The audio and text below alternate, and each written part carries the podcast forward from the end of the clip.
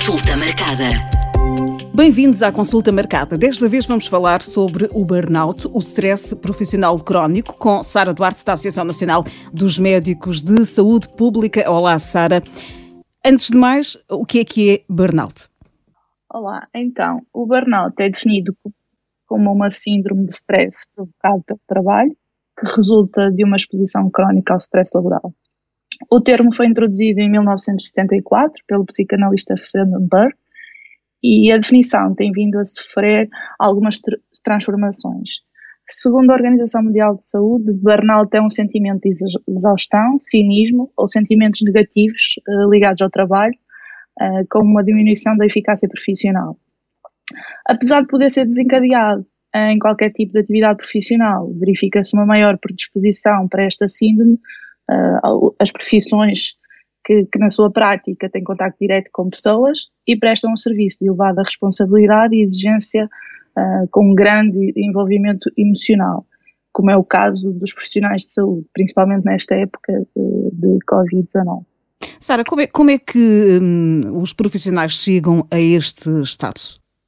Com um aumento da pressão no trabalho, muitas vezes, que muitas vezes é aceito com algum entusiasmo, um, isso começa a causar um stress no dia a dia do, do profissional e enquanto o stress aumenta e não são uh, criadas estratégias para lidar com esse mesmo aumento, pode dar-se o início então do processo de burnout, uh, em que uns dias começam a ser piores que outros, uh, os dias passam a ser maioritariamente trabalho, as outras vertentes da vida pessoal começam a ficar para segundo plano e, e isto começa a ser um processo crónico o que desencadeia ah, alguma frustração, ah, um sentimento de cansaço, exaustão, um, e esse sentimento pode levar a, outros sentimentos como de impotência, de fracasso, e, e, e, os esforços das pessoas não compensam, a pessoa começa a sentir que, que não é reconhecida, que leva a pensar que é incompetente, inadequada, entra num estado uh, isto de forma muito simplista, não é? mas pode entrar num estado de apatia, desespero, desilusão com, com o trabalho. As pessoas não, não percebem que estão neste ciclo e, e muitas e, e, e começam-se a tornar uh, indiferentes, um, ocorrendo por fim o estado final, não é? O, um esgotamento não só físico, mas também mental. Isto é uma descrição muito simplista. O que está definido pela Organização Mundial de Saúde é que o, o burnout tem três dimensões. A primeira é a exaustão emocional, em que a pessoa uh, tem uma sensação de sobrecarga e desgaste, uma exaustão física e emocional, havendo uma falta de energia para lidar com o dia a dia, uh, e, e, e, o trabalho é visto como algo penoso. Depois passamos para a segunda dimensão, que, são, que é a despersonalização, também designada desumanização, é quando há um distanciamento na prestação de cuidados, uh, em que os cuidados são mais, uh, os contactos são mais impessoais, sem afetividade, e em que há uma diminuição da empatia, da capacidade de criar empatia com o outro. E por fim, há a baixa realização uh, profissional, a terceira dimensão, em que há, há, há, uma sensação de descontentamento, desmotivação, conduzem à perda de interesse e, consequentemente, o trabalho torna-se então um fardo um, e, e, muitas vezes fica comprometida a eficácia da, da, prestação dos cuidados. Era mesmo isso que ia perguntar: como é que é possível uh, um, uma, um, profissional de saúde uh, neste estado estar uh, a exercer medicina?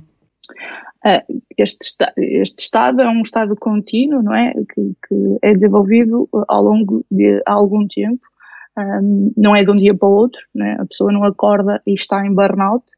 Há um conjunto de sinais que, que podem começar a surgir.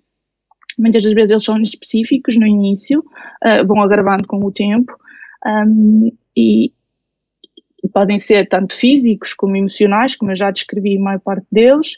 Uh, é preciso as pessoas estarem atentas um, e, e, de certa forma, criarem estratégias de, de resiliência e de, de gestão de stress um, muitas das vezes as equipas são fundamentais, os, os, os coordenadores, a parte hierárquica também tem um papel importante, uh, percebendo que há esta um, dificuldade por parte dos profissionais, deve promover uh, a discussão sobre o assunto, um, de forma a ajudar os mesmos a perceber se estão a precisar de reduzir a carga horária, de ajustar uh, o trabalho que estão a desempenhar, as tarefas, o, a, parte do descanso é muito importante, um, a realização de turnos consecutivos uh, sem o descanso adequado, uh, são algumas das coisas que podem ajudar né, a perceber que estão a entrar em, num, num estado de cansaço e exaustão e por aí adiante,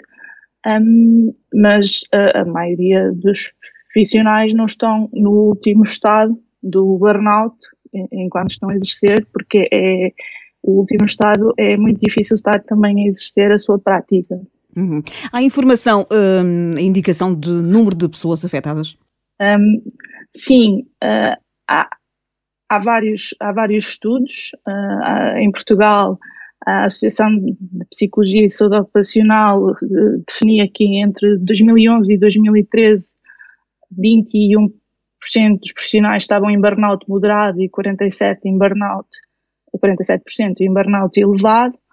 Um, há outro estudo, depois em 2016, apenas com médicos de família, em que o valor encontrado é de cerca de 17%. Um, estes dados dependem muitas vezes das, das, das, das escalas que são utilizadas, um, da população que está a ser estudada, se é todos profissionais, se são maioritariamente um, um tipo de, de, de, médicos ou de enfermeiros, uh, principalmente são esses os grupos que estão, que estão a ser estudados.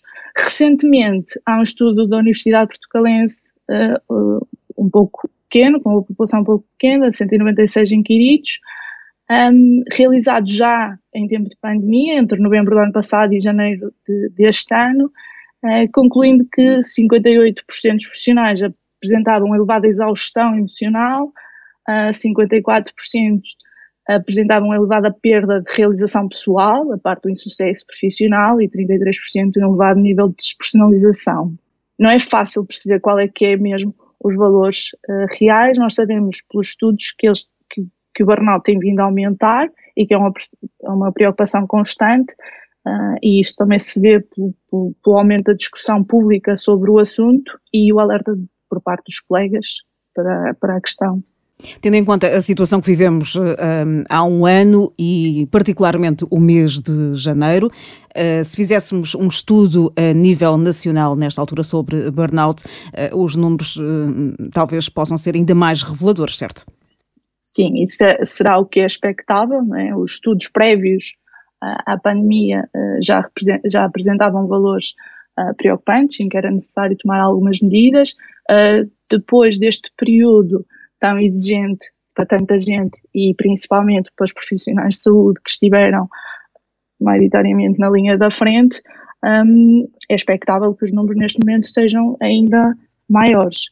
Conselhos para os profissionais de saúde não entrarem numa situação de burnout um, e, e, como é que se pode, como é que podemos, uh, como é que os colegas podem ajudar uh, estes profissionais? De uma forma geral, os conselhos uh, para evitar entrar em, em, burnout, ter uma alimentação saudável, que são coisas que nós descuramos no nosso dia a dia, e então quando estamos de, de, com demasiada pressão, mas é importante ter sempre uma alimentação uh, saudável, variada.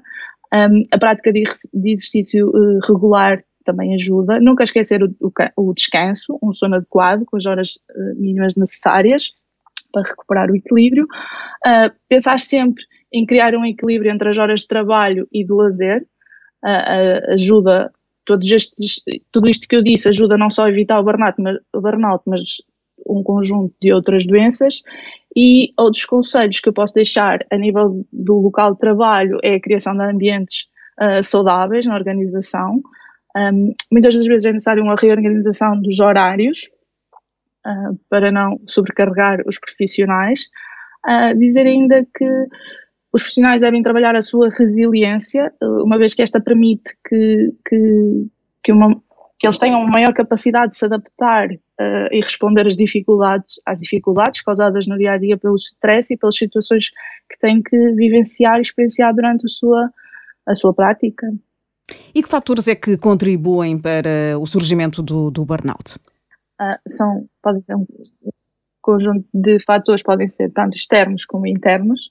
Um, a nível externo, nós temos, por exemplo, a carga de trabalho superior à capacidade do profissional, a falta de autonomia, o controle das tarefas que ele está a realizar, um, a realização de tarefas com grande exigência emocional, depois a parte da organização a nível de horários de trabalho contínuos, excessivos, uh, o trabalhar por turnos, um, a existência de poucas pausas e pausas muito curtas, uh, outras questões como os conflitos uh, e a má relação entre colegas e os superiores hierárquicos, dificuldades em equilibrar a vida pessoal e a vida profissional, e, e, muitas das vezes problemas que nós temos a nível pessoal podem ter impacto a nível uh, profissional.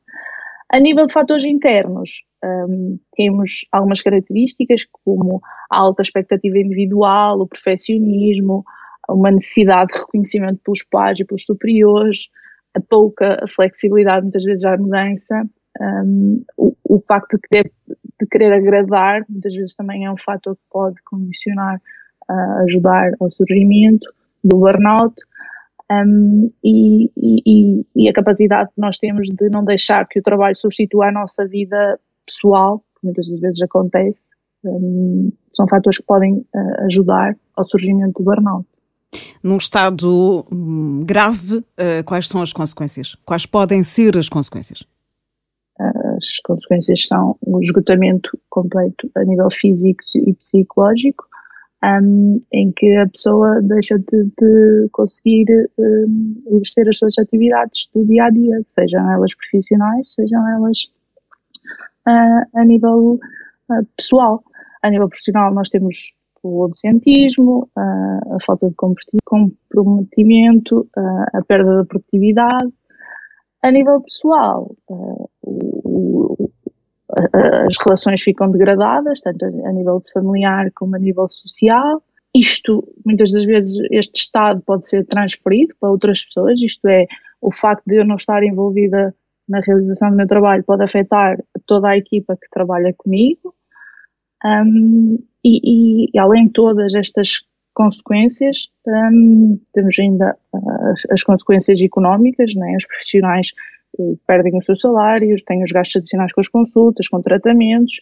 A nível da organização, temos o absentismo, a redução da produtividade e, e, e possíveis erros, acidentes de trabalho, podem ter consequências também uh, sociais e organizacionais. Consulta marcada. Vamos agora responder ao mito desta semana. Covid-19 não se transmite em zonas quentes e úmidas? Verdadeiro ou falso? É falso. Então, o vírus de Covid-19 pode ser transmitido em todas as áreas, uh, inclusive nessas, nas áreas quentes e, úmidas. Houve no início da pandemia alguns dados que podiam apontar nesse sentido, mas que se vieram a verificar que não eram corretos. Uh, e também nós sabemos que o vírus uh, se adapta, não é? Que está constantemente a adaptar-se, por isso um, é, é realmente falsa essa afirmação. Este episódio termina por aqui, mas pode enviar as suas dúvidas sobre qualquer tema de saúde para o nosso e-mail consultamarcada.m80.ol.pt. Este episódio está disponível no site da M80, em m80.ol.pt, onde pode descarregar ou ouvir logo e nas várias plataformas de podcast. Consulta marcada.